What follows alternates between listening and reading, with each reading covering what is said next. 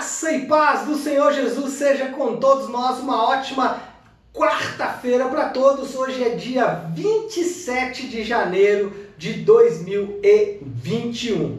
Quarta-feira, dia de uma palavra pastoral. Eu reservo as quartas-feiras sempre para poder trazer aqui uma palavra de esperança, de ânimo, né? Estamos no meio da nossa semana e eu tenho certeza que o Senhor ele vai abençoar a nossa semana, a nossa casa e a nossa família. Bom, nesta quarta-feira eu quero é, falar aqui de um texto que está em Mateus no capítulo 28. Finalizamos essa semana é, a nossa maratona bíblica em Mateus e eu quero destacar aqui dois versículos e o tema do nosso devocional. Hoje vou fazer uma brincadeira aí com uma música muito famosa entre os, entre os crentes que é Deus vai na frente. Então o tema do devocional é Deus vai na frente e eu quero ler com vocês o texto que está em Mateus 28, 6 e 7 que diz assim: Ele não está aqui, ressuscitou, como tinha dito.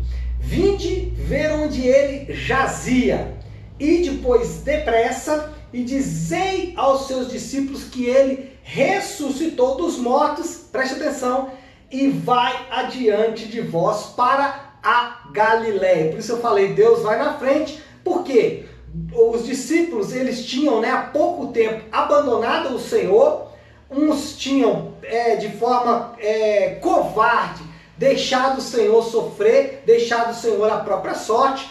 Pedro o havia negado três vezes, como o próprio Senhor havia predito.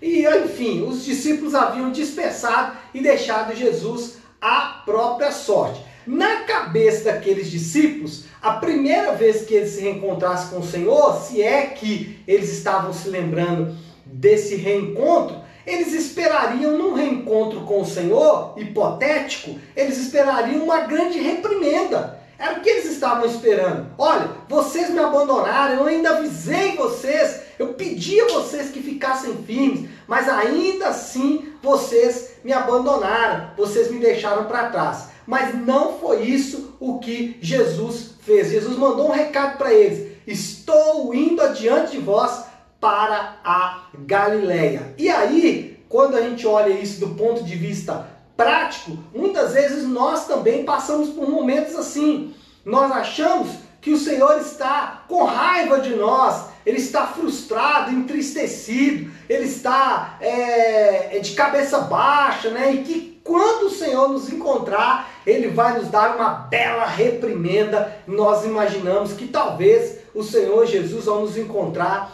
ele vai é, nos corrigir severamente. É claro e é fato que quando nós pecamos, especialmente deliberadamente, nós rompemos a nossa comunhão com o Senhor. Isso é fato. É fato também que quando pecamos, especialmente deliberadamente, quando não obedecemos aos mandamentos do Senhor, nós vamos colher os amargos frutos dessas escolhas.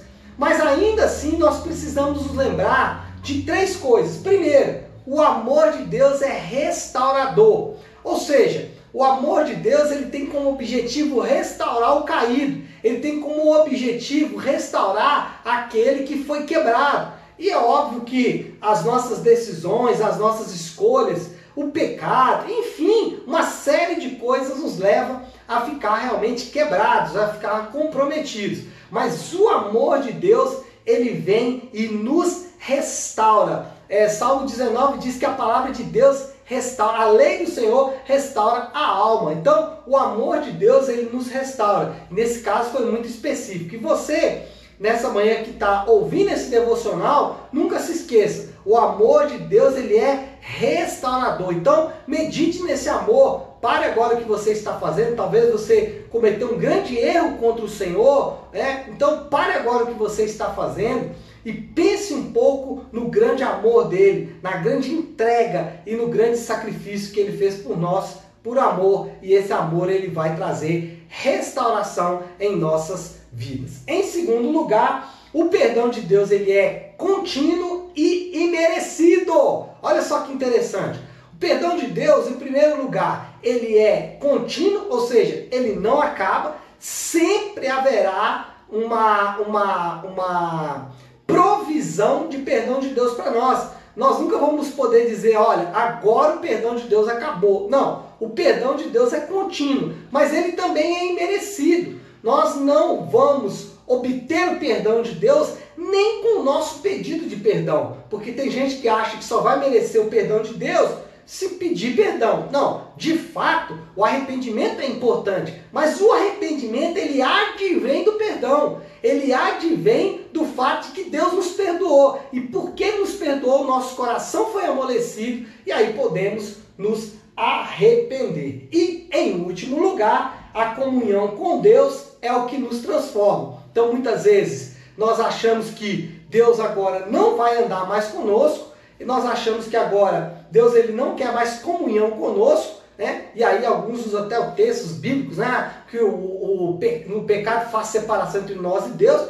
De fato isso acontece, mas ali o pecado é que o autor, que o profeta está dizendo, é a natureza pecaminosa. Por quê? Porque se o pecado de fato nos afastasse de Deus, nós não teríamos como é, ser transformados. Por quê? A, a, comunhão com Deus é o que nos transforma. Então, se não tivermos a comunhão, não seremos transformados. Só somos transformados porque o Espírito Santo de Deus está nos convencendo do pecado, está trazendo aquela convicção, aquela tristeza que é importante para o perdão dos pecados. Então, não se esqueça nunca. Primeiro, o amor de Deus é restaurador, o perdão de Deus é contínuo e imerecido, e a comunhão com Deus é o que nos transforma, tá bom? Que Deus abençoe, uma ótima quarta-feira para todos e fiquem com Deus.